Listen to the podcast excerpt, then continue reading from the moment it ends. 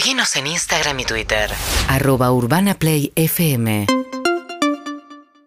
Hoy se cumplen 10 años del papado del Papa Francisco. Eh, nunca esperamos tener un Papa argentino, nos tomó por sorpresa. Muchos cuando hace 10 años el Abemus Papa decía que el, el Papa era Bergoglio, entonces arzobispo de la ciudad de Buenos Aires.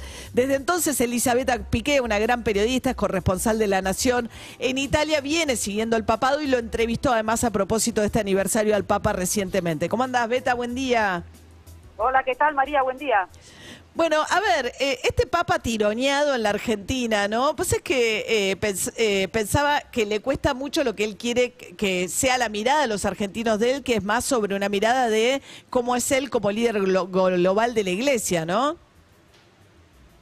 Eh, eh, te diría que, bueno, eh, podemos decir que en estos 10 años es verdad, eh, fue incomprendido o mal interpretado fue en su país, pero creo que, que también es normal que, que pasó con los papas en Alemania con Benedicto, a Benedicto creo que se empezaron a valorar cuando, cuando renunció.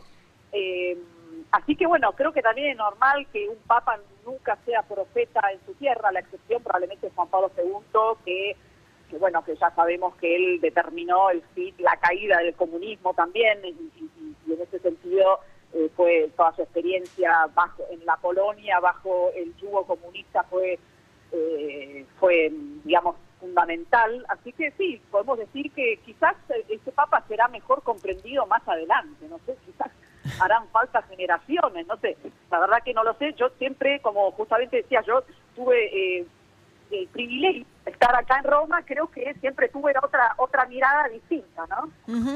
Un papa que mete en agenda, ¿no? Desde el primer día el tema de los inmigrantes, que le reclama a Europa una política, ¿no? Más humanitaria con los inmigrantes, que dijo que efectivamente el hombre es la causa fundamental del cambio climático, abriendo además una discusión que parece como muy ajena a la Iglesia Católica, que es meter el tema del, del, del medio ambiente en agenda.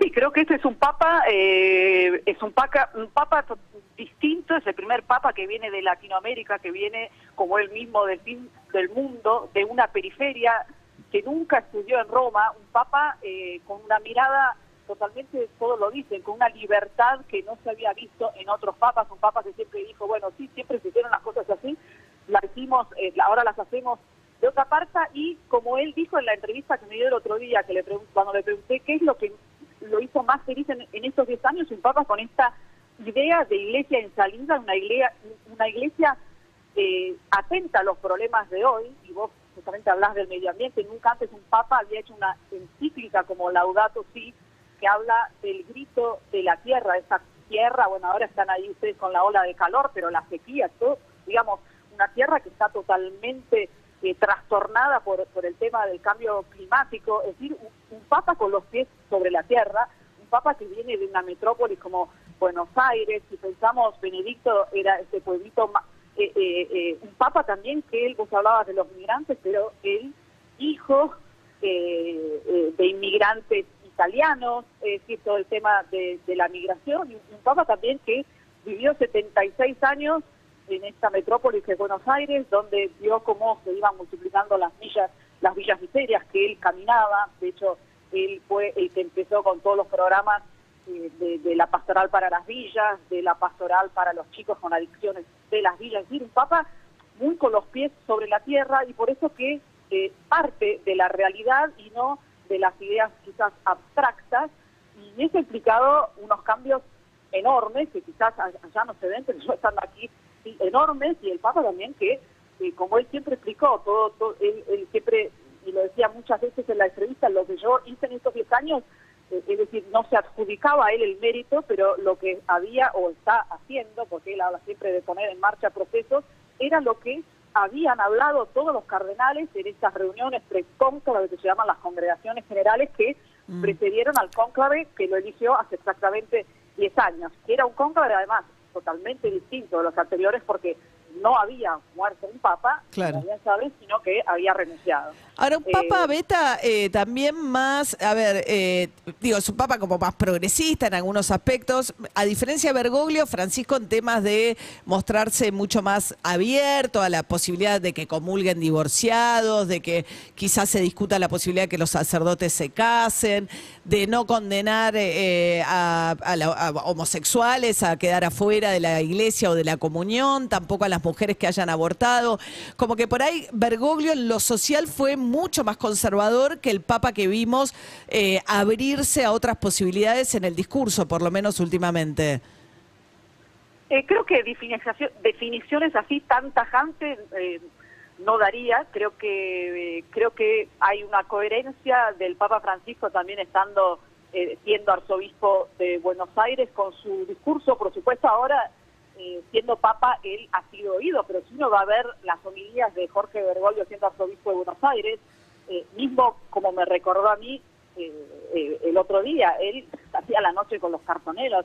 Eh, Sí. Él todo el tema de, de- de- de justamente de los divorciados vueltos a casar, lo empezó a conocer estando eh, de arzobispo de Buenos Aires, si mal no me equivoco, una de sus sobrinas que justamente había tenido un caso así. Y después, ojo, esta apertura es una apertura eh, que él justamente para no crear divisiones en una iglesia que eh, quizás hay una parte conservadora eh, que, eh, eh, que piensa que el sacramento del matrimonio es para siempre y que lo hubiera digerido, así que también este cambio él lo hizo de una forma muy puntual, es decir, que no es que apertura a todos, a la comunión a todos, no es así, sino que eh, uno tiene que ir y hablar con su obispo, es un camino, es decir, trató de hacer las cosas para no, para que no hubiera una división, pero me parece que hablar de un Bergoglio que se transforma en Francisco y de repente cambia tampoco estar así porque hay mucha coherencia en muchas cosas. Otro otro punto, por ejemplo, es el tema de este Papa que decide no ir a vivir al Palacio Apostólico, sino que queda viviendo en Santa Marta, que es este hotel.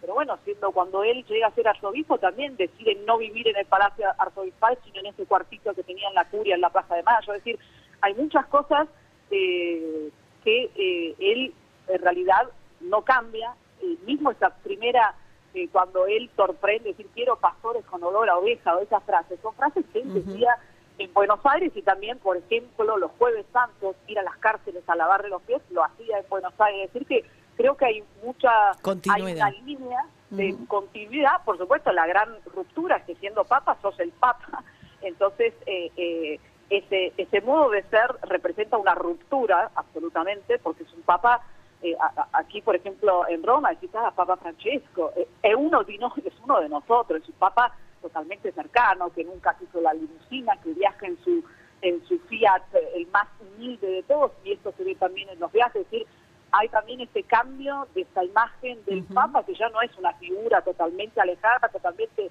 inalcanzable, es una figura eh, Cercana. Una figura cercana, Ajá. cercana, es un Bien. pastor, es un pastor.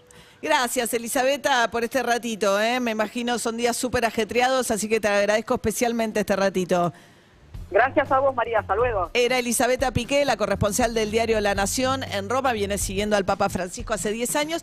Acá con David, que miramos estas cosas, que miramos los periodistas, nos damos cuenta que de los reportajes que dio el Papa, La Nación, perfil, Infobae. Infobae y dejó afuera Dejó a fuera Clarín. Eh, se ve que, eh, y él viene muy molesto por las coberturas que tienen respecto de si la, recibe, la recibía en su momento de Bonafini, si las audiencias con Cristina Kirchner, toda la idea de que ha recibido una crítica de como que de repente se hizo kirchnerista, un papa que se llevó muy mal cuando era Bergoglio con el kirchnerismo, pero que después tuvo gestos de cercanía con Cristina Kirchner y una audiencia fría con Macri.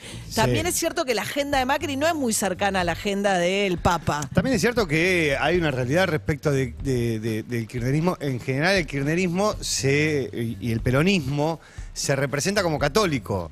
Y Macri no. Y entonces, y, y- y Macri no cree, cree en otras cosas. ¿No y- se representa como católico, no? No, Bueno, no, no. Este, entonces también ahí hay una cosa, pero digo, lo señalaban de peronista. Él en una, eh, en una entrevista dijo, bueno, me dijeron que era peronista, no tiene nada de malo, no lo soy, pero no tiene nada de malo ser peronista. Urbana Play. 104.3